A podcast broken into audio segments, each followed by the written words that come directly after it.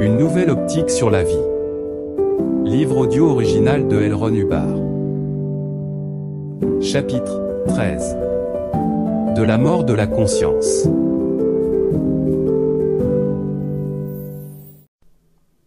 À quel moment cesse-t-on de survivre et commence-t-on à succomber? La ligne de démarcation n'est pas la mort telle que nous la connaissons. Elle est marquée par ce que nous pourrions appeler la mort de la conscience de l'individu. L'arme la plus grande de l'homme est la raison. N'ayant pas les dents, la peau cuirassée, les griffes de tant d'autres formes vivantes, l'homme a compté sur son aptitude à raisonner pour s'aider à survivre. Le choix de l'aptitude à penser en tant qu'arme principale est un choix heureux. Il a valu à l'homme le royaume de la terre. La raison est une arme excellente. Avec ses dents, sa peau cuirassée, ses longues griffes, l'animal est pourvu d'armes qu'il ne peut pas modifier. Il ne peut s'adapter à un environnement qui change. Et il est terriblement important pour survivre de changer quand l'environnement change. Chaque espèce disparue s'est éteinte parce qu'elle n'a pas pu changer pour contrôler un environnement nouveau. La raison remédie à cet échec d'une façon remarquable.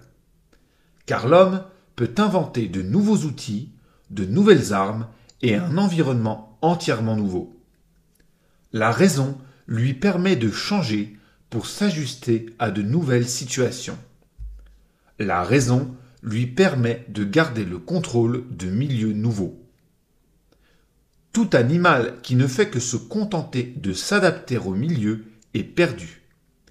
Le milieu change rapidement. Les animaux qui peuvent contrôler et changer le milieu ont la meilleure chance de survie. Le seul moyen d'organiser un État collectiviste est de convaincre les hommes qu'ils doivent s'adapter, s'ajuster, comme des animaux, à un milieu invariable. Les gens doivent être privés du droit de contrôler, en tant qu'individus, leur milieu. On peut donc les enrégimenter et les parquer en groupe. Ils deviennent possédés, non possesseurs. La raison et le droit à raisonner doivent leur être enlevés, car le cœur même de la raison est le droit de prendre ses propres décisions à propos de son environnement. Les éléments combattent l'homme et l'homme combat l'homme. Le but initial des ennemis de l'homme ou d'un homme, c'est son droit et son aptitude à raisonner. Les forces brutes et maladroites des éléments, les orages, le froid et la nuit accablent, défient et ensuite peut-être écrasent la raison aussi bien que le corps. Mais de même que l'inconscience précède toujours la mort, même par instant, de même la mort de la raison précède-t-elle la mort de l'organisme. Et cette action peut se produire sur une durée assez longue, la moitié d'une vie même, voire plus. Avez-vous observé la grande vigilance d'un jeune homme affrontant les forces qui combattent la vie Et observé un autre homme âgé? Vous découvrirez que ce qui a souffert, c'est l'aptitude à raisonner.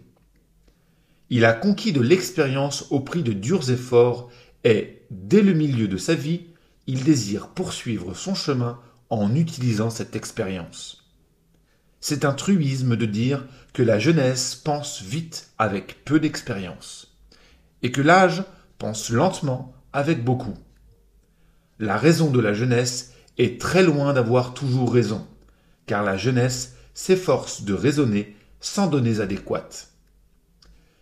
Supposez que nous ayons un homme qui ait conservé toutes ses aptitudes à raisonner et qui ait cependant beaucoup d'expérience. Supposez que nos barbes grises puissent penser avec tout l'enthousiasme et la vitalité de la jeunesse tout en ayant beaucoup vécu. L'âge dit à la jeunesse Vous n'avez pas d'expérience. La jeunesse dit à l'âge Vous n'avez aucune imagination. Vous n'acceptez pas les nouvelles idées vous ne les examinez même pas.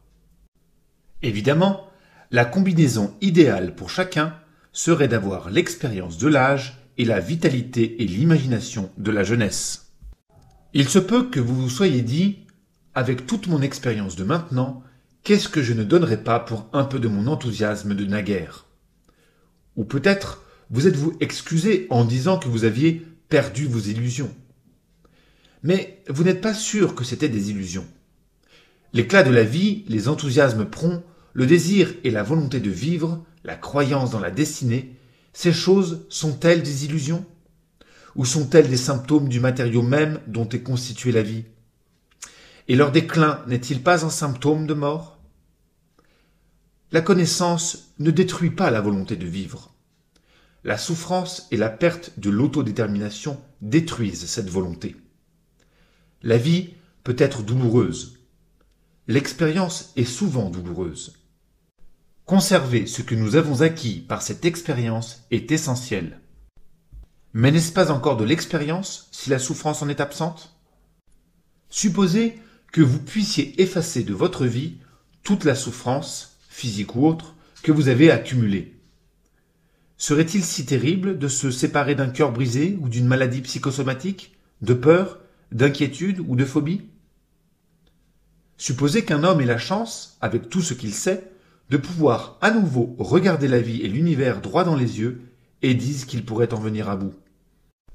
Vous rappelez-vous ce jour de votre enfance où, à votre réveil, vous trouviez des gouttes de rosée brillantes étincelant sur l'herbe, des feuilles, un soleil d'or éclairant un monde heureux? Vous rappelez-vous combien c'était merveilleux et beau ce jour-là? Et le premier baiser tendre? La chaleur d'une véritable amitié?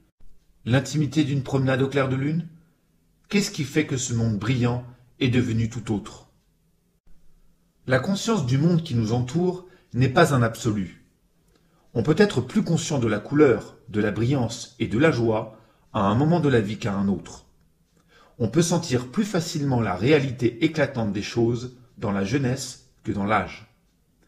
N'est-ce pas là quelque chose qui s'apparente à un déclin de la conscience, de la lucidité? Qu'est-ce qui fait que nous sommes moins conscients de l'éclat du monde autour de nous? Le monde a-t-il changé? Non, car chaque nouvelle génération voit l'enchantement et la gloire, la vitalité de la vie, la même vie que l'âge peut voir, dans le meilleur des cas, s'émousser. L'individu change. Et qu'est-ce qui le fait changer? Est-ce le déclin de ses glandes et de ses nerfs?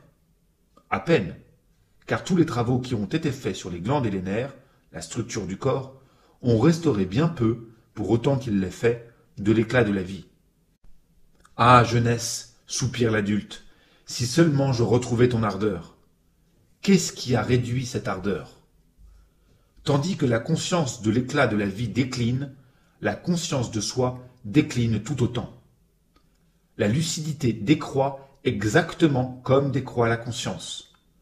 L'aptitude à percevoir le monde autour de soi et l'aptitude à tirer des conclusions exactes sur lui sont en fait une seule et même chose. Les lunettes sont un symptôme du déclin de la conscience. On a besoin de soutenir sa vue pour faire en sorte que le monde nous paraisse plus brillant. Ne pas pouvoir se déplacer rapidement, comme on le faisait enfant, est un déclin de la conscience et de ses capacités. L'inconscience complète est la mort. La demi-inconscience est une demi-mort. Un quart d'inconscience est un quart de mort. Et tandis qu'on accumule les souffrances qui se greffent sur la vie, et qu'on ne réussit pas à accumuler les plaisirs, on perd progressivement du terrain sur le moissonneur à la faux. Puis vient enfin l'incapacité physique à voir, à penser et à être comme dans la mort.